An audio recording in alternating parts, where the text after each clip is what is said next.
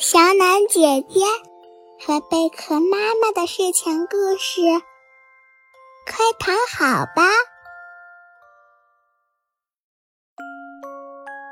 这个故事的名字叫做《小熊拔萝卜》。熊妈妈在菜园里种了很多萝卜，到了做午饭的时候，她就让小熊到菜园里去拔个萝卜。小熊到了菜园里，左瞧瞧，右瞧瞧，找到了一颗叶子很大的。他心里想：这个里面一定有一个大大的萝卜。小熊拽着萝卜的叶子，却怎么也拔不上来。他只好喊：“妈妈，我拔不动萝卜。”熊妈妈听到了。他放下手里的活儿，从厨房出来了。那我们就一起拔吧。妈妈拽着叶子，小熊抱着妈妈的腰，大家一起往后使劲儿，可还是拔不出来。好奇怪呀！以前的萝卜没有这么难拔呀。小熊的爸爸正在洗车呢，小熊只好喊爸爸。爸爸，我们拔不动萝卜。爸爸听到了，放下了手里的活儿，也来到了菜园里。好，我们一起拔。爸爸拽着叶子，妈妈抱着爸爸的腰，小熊在抱妈妈的腰，大家一起往后使劲儿。一、一、呀！萝卜拔出来了。可是从土里面还飞出了三个小动物。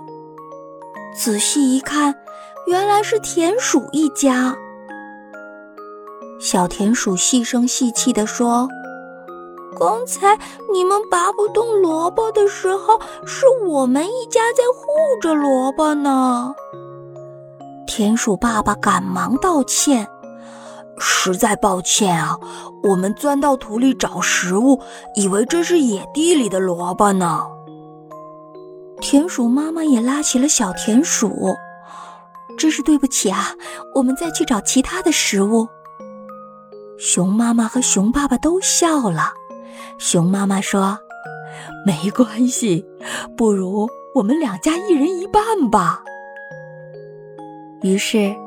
田鼠一家带着半个萝卜回家了，小熊一家呢，把剩下的半个萝卜带进了厨房里。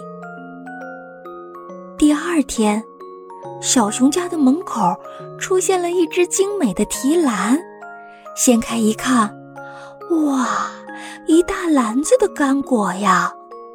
小熊叫来了爸爸：“爸爸，你看，这里面还有一个信封呢。”爸爸拿起那封信，读了起来。感谢你们的萝卜又大又美味，这是一篮干果，表示谢意。田鼠一家。